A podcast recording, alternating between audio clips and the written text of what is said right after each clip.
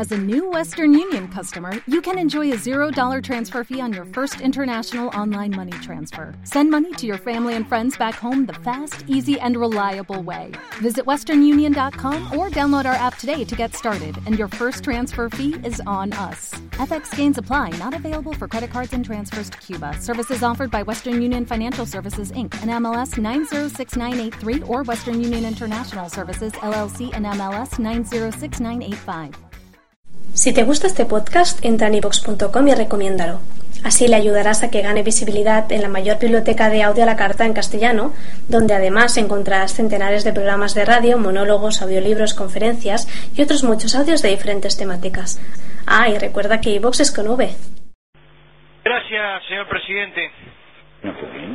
Para empezar, quiero destacar el trabajo de los funcionarios que prestaron servicios a la comisión. Comisión que trabajó en jornadas sumamente intensas y con el tiempo acotado. Por ello, el reconocimiento a todos los funcionarios que colaboraron con la misma. Recibimos en la comisión a todos aquellos que solicitaron audiencia, a todos, a pesar que al inicio del trabajo de la comisión no era unánime la posición de recibir a todos y cada uno de quienes solicitaban esas audiencias. Encontramos un camino que nos permitió cumplir con esa, a nuestro entender, valiosa tarea de escuchar. En la discrepancia o en la coincidencia. En lo personal, señor presidente, no entiendo al Parlamento de otra forma en su tarea de representación que no sea la de oír a todos los que tienen algo para aportar, algo para criticar, algo para opinar. Y como la verdad absoluta no existe, mal podemos representar si no escuchamos, sobre todo, al que piensa distinto. Estoy convencido que hubo valiosísimos aportes en la comisión. Quiero además agradecer a todos los que estuvieron en la comisión aportando su opinión, pero también a aquellos que fueron a prestar su asesoramiento. El resultado de estas comisiones especiales demuestra que cuando hay voluntad política y acuerdo, los temas, sean los que sean, se desarrollan y se arriban las conclusiones que la mayoría desea. Lo único que se precisa es tener voluntad política. Estamos ante uno de los temas que atraviesa a todas las sociedades. Hay valores y principios que son parte de las diversas posiciones que se tienen. Quienes integramos el Poder Legislativo no somos ajenos a los valores y los principios que hay en nuestra sociedad. Las opiniones se dividen entre quienes están a favor y quienes estamos en contra. Y en esos dos grupos hay una gama muy amplia de matices. Como todo tema polémico, hay quienes reflexionan desde la razón y lo hacen con mesura, hay quienes están movidos por la pasión, también lo hacen con mesura, pero también ambos grupos tienen a su vez colectivos que caen en radicalismos. Creo, presidente, que ni la intolerancia religiosa, ni los fundamentalismos militantes nos van a permitir un debate que no es nuevo, que no se va a terminar hoy, que nos permita acercarnos cada vez más a la atención de un tema tan sensible. Debo reconocer, en ese sentido, el excelente aporte realizado en la comisión por la Conferencia Episcopal del Uruguay, que presentó un documento despojado de connotaciones religiosas. Esto, señor presidente, de boca de un no creyente, entiendo que contiene un mayor valor. Nuestras posiciones en defensa de la vida. Nos honra que en nuestro país no exista la pena de muerte, como lamentablemente sigue existiendo en otras partes del mundo. Nadie, ninguna sociedad, ningún Estado tiene el derecho de sacarle la vida a un ser por el acto más atroz que haya cometido. Tal derecho tampoco lo concebimos con mayores elementos aún para un inocente e indefenso. Estamos convencidos que este proyecto, bajo el eufemismo de interrupción voluntaria del embarazo, no debe ser aprobado. Más allá de la finalidad que persigue, que no es muy clara, el proyecto implica una dramática transformación del sistema jurídico uruguayo, de los valores en los cuales éste reposa y de los propios fundamentos éticos, morales y filosóficos que sostienen el consenso a partir del cual se organiza la vida de nuestra sociedad. Nuestro Código Penal, al tipificar como delito la práctica del aborto, presenta dicha acción como un disvalor en nuestra sociedad. Y al establecer atenuantes y eximentes, reconoce situaciones en las que coincidimos es lícita la práctica. Por lo tanto, este proyecto de estudio no da amparo a las mujeres en casos extremos. Dichos casos ya están contemplados por la normativa, por lo que es innecesario legislar sobre lo legislado. El proyecto convierte el aborto en un derecho y además será respaldado y solventado por el Estado, es decir, por todos los ciudadanos, estén o no de acuerdo con esa práctica. Una mínima mayoría que respetamos, pero mínima mayoría al fin, dará aprobación a una iniciativa que va en contra de la naturaleza, en contra de la ciencia y en contra del derecho. El proyecto le asigna a la vida de unos mayor valor que a la de otros.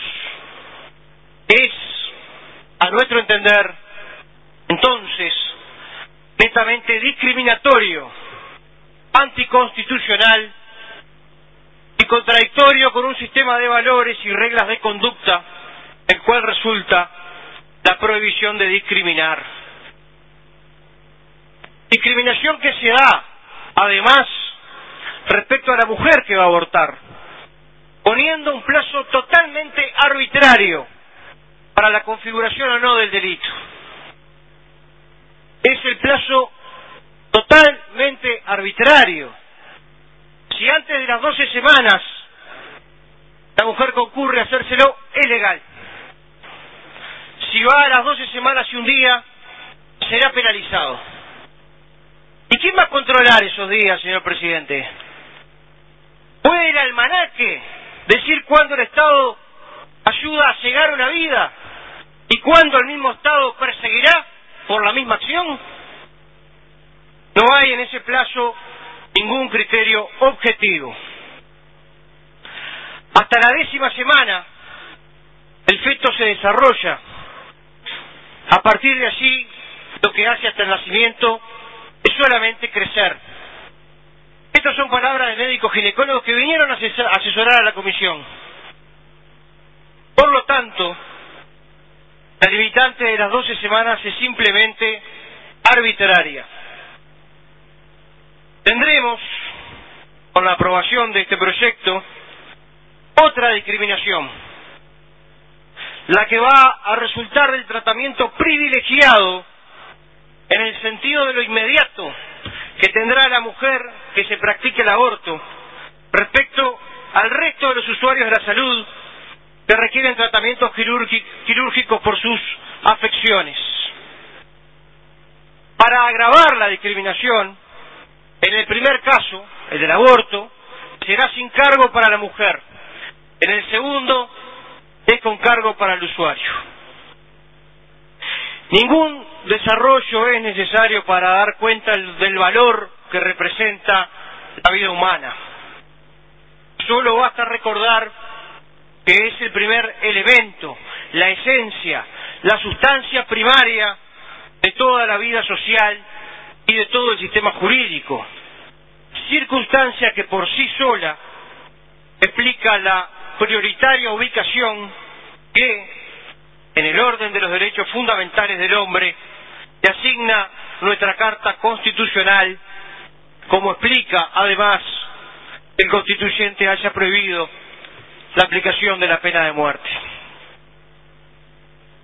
La cuestión ética, moral, filosófica, religiosa, biológica y jurídica radica no en determinar el valor de la vida humana, en lo que parece que todos estarían de acuerdo, sino, en primer lugar, cuál es el momento en que la vida humana se hace presente y, en segundo lugar, cuál es el estatuto jurídico del ser que existe a partir de la gestación, concepción o fecundación. El proyecto de ley tiene un solo significado. El ser humano, cuya vida se encuentra ubicada entre la fecundación y el estado fetal, el embrión o cigoto, para este proyecto es una cosa, de la cual la voluntad de otro ser, la madre que lo engendra, puede disponer por sí sola y de modo absolutamente libre. Libertad de disposición que no se disminuye por las condiciones puestas para su ejercicio y además no le quitan al acto de disposición ni su propia ontología ni los efectos que producirá. Como decíamos, a las doce semanas el embrión ya está creciendo y constituye desde la concepción una vida nueva, única e irrepetible, distinta aún a la de sus progenitores. No es verdad que con este proyecto se protejan los derechos del concebido, porque justamente se autoriza no la destrucción de un derecho, sino nada más y nada menos que la destrucción del sujeto que ostenta ese derecho. Y no es verdad que se destruya una, se construya una comunidad más digna. Cuando se autoriza a alguien a disponer de la vida ajena y todavía sin la participación de quien contribuyó a su gestación. En cualquiera de los dos casos, la afirmación no es más que una falacia o una petición de principios. En cuanto a lo primero se desmiente porque se autoriza a destruir la vida del concebido y en cuanto a lo segundo está por demostrarse. La existencia de una certeza y de una duda no se puede desconocer al examinar con la profundidad que se merece un tema de esta envergadura. La certeza que la vida humana es un devenir, un proceso biológico continuo. La duda, cuándo comienza el proceso y cuándo, además, esa vida humana está individualizada. Voy a apoyarme es lo que sostiene un miembro de la Sociedad Internacional de Bioética, Juan R. La Cadena, que decía, desde el punto de vista genético y biológico, nadie duda que la nueva vida, como vida humana nueva, aparecería en el momento de la fecundación y en el momento lo tendría que decir entre comillas, por la continuidad del proceso en el sentido de que entonces es cuando en el cigoto se reúne información genética que es producto de dos entidades distintas, que eran los dos gametos, y que aparece una tercera entidad, el tercium, en el cual hay una información genética que es específicamente humana, en el sentido de que si se la deja desarrollar, no dará lugar ni a un manzano ni a un elefante, sino que dará lugar a un organismo humano. Pero una vez dicho esto, la cuestión es lo que sucede después. Lo que sucede después es que se pueden producir los fenómenos, diríamos biológicos, de desarrollo, que cuestionan la individualidad de ese cigoto y ese embrión que acaba de iniciar el desarrollo. Son las propiedades de unicidad, es decir, la propiedad de ser único e irrepetible desde el punto de vista genético y la propiedad de unidad que es la propiedad de ser una sola cosa. Y prosigue la cadena. Ese momento, ¿cuándo ocurre en el tiempo? El límite de esa posibilidad de fusión, pues aproximadamente a los 14 días, a partir del momento de la fecundación, que coincide también con el momento en el que termina la anidación. Lo mismo podría decirse con la otra propiedad anterior, la de la unicidad, y que cuando se produce espontáneamente unos gemelos monocigóticos por división cigótica del embrión, esa división de un embrión para dar lugar a dos o tres o más, o si fuera el caso, gemelos monocigóticos, eso puede producirse también hasta el mismo momento, la misma etapa, los 14 días después de la fecundación, que es cuando empieza a formarse la cresta neural. Eso significaría que desde el punto de vista genético, la unicidad y la unidad no quedan definidos hasta el día decimocuarto a partir de la fecundación. Y creo que cuando en todo el mundo se habla de esos 14 días, en todas partes lo que se viene aceptando a estos hechos respecto a las dos propiedades de unicidad y unidad que definen la individualidad del individuo. Estas constataciones, señor presidente, que previenen de la evidencia empírica y no de una cuestión de profesión de fe, son la causa de muy profundas discusiones que han dado lugar en el derecho comparado a una muy cuidadosa reglamentación en torno a la posibilidad de manipulación de los embriones con fines científicos como el propio proceso de la fertilización, fecundación artificial. o han sido ignoradas por el proyecto de ley, o sin ser ignoradas, se disfrazan ocultándola bajo el empleo de una terminología con la que se procura atenuar el impacto que significa aprobar la práctica del aborto en forma libre y por la sola voluntad de la mujer. Y lo que es peor, se pone el acento en uno de los dos seres que son parte del proceso de construcción de la vida humana, como si la de ellos no contare, pues se le ignora olímpicamente, sea como embrión, sea como concebido, salvo casualmente para el caso en que se trata del aborto, al que se podría llegar a una causa de justificación de enfermedad o de violación. En el aborto libre, el embrión, el ser humano, de cuya asistencia como tal no hay dudas, no cuenta. Solamente importa a la mujer embarazada en el que llamativamente la referencia al otro ser solamente aparece cuando se produce el nacimiento y se habla de hijo en adopción. El mundo entero discute sobre el estatuto jurídico del embrión. ¿Existen deberes relativos al embrión? ¿De conducta que obliguen a su cuidado? ¿O en cambio solo existen con este proyecto unos derechos de un tercero, la mujer que lo engendra, a disponer libremente de él como si se tratara de una cosa? ¿Es el embrión humano para el proyecto un objeto de propiedad sobre el cual recae el derecho de gozar y usar de él como se quiera hasta el punto de su destrucción? Tales son las preguntas a responder. Y la respuesta es, presidente, sí. La respuesta es sí. Porque en este proyecto la madre podrá hacer de su hijo que está por nacer lo que su voluntad, su estado de ánimo, su emoción o las circunstancias mejor lo indiquen.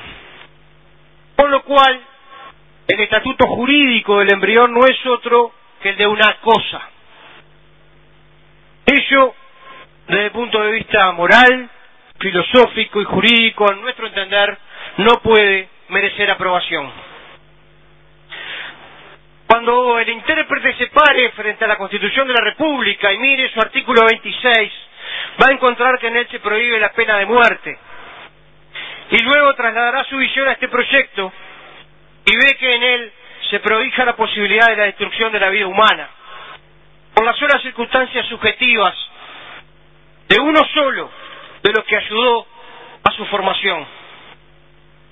El intérprete quedará perplejo ante la contradicción que implica, por un lado, prohibir la destrucción de la vida humana de un ser, como el delincuente que es culpable, y por otro, permitir la destrucción de la vida de un ser, el concebido, que es por antonomasia absolutamente inocente de cualquier dolor de la madre que lo está aniquilando. Tal efecto o hecho humano y como tal acto jurídico constituye una notoria agresión al ordenamiento jurídico vigente. Pues por más que el proyecto evita hablar del concebido, de la concepción, del embrión, de los diferentes estadios que van apareciendo en el proceso de la gestación del nuevo ser humano, por más que trate de eludir lo que es un fenómeno complejo como el de la maternidad, que no es solo la existencia de una mujer embarazada, pues también es parte de ella el hijo engendrado. El proyecto no puede evitar la agresión a un sistema que, como lo expresaba el catedrático Martín Ruizo Ferrán, de nada valen argumentos científicos respecto a partir del momento en que hay vida, ya que parece claro que es desde la concepción que se ha iniciado en forma clara el proceso que conduce normalmente al alumbramiento. Y desde aquel instante que corresponde hablar y proteger la vida impuesta por la Constitución como bien jurídico primordial. A lo anterior debe agregarse que no sería admisible que, para determinar la titularidad de los derechos constitucionales, se utilizaran conceptos empleados por el ordenamiento jurídico inferior, tales como el concepto de persona que utiliza el Código Civil, ya que la Constitución no puede ser interpretada conforme al ordenamiento jurídico inferior sin desnaturalizar el principio de jerarquía que rige nuestro derecho y la propia supremacía de la Carta. La interpretación contextual de las normas referidas, artículos 77 y 72,